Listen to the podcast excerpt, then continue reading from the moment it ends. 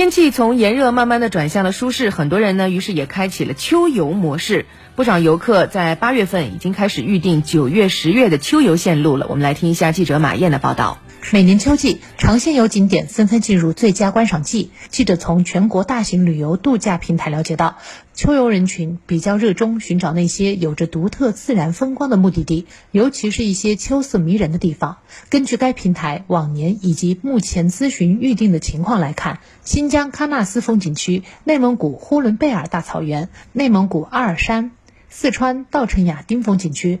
青海可可西里、大兴安岭、长白山、青海湖、桂林阳朔等都是秋季游客聚集的旅游目的地。旅游网站平台负责人饶思碧：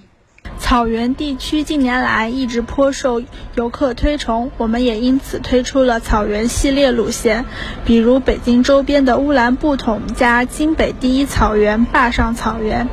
记者从武汉部分旅行社了解到，针对秋季热门景点的推广，八月中旬旅游市场已经新增了十条左右的定制游专线，其中六天和九天游的线路预订量比较大。旅行社路径，目前旅游市场的定制游越来越受欢迎，主要是根据消费者的需求来规划，节奏偏慢，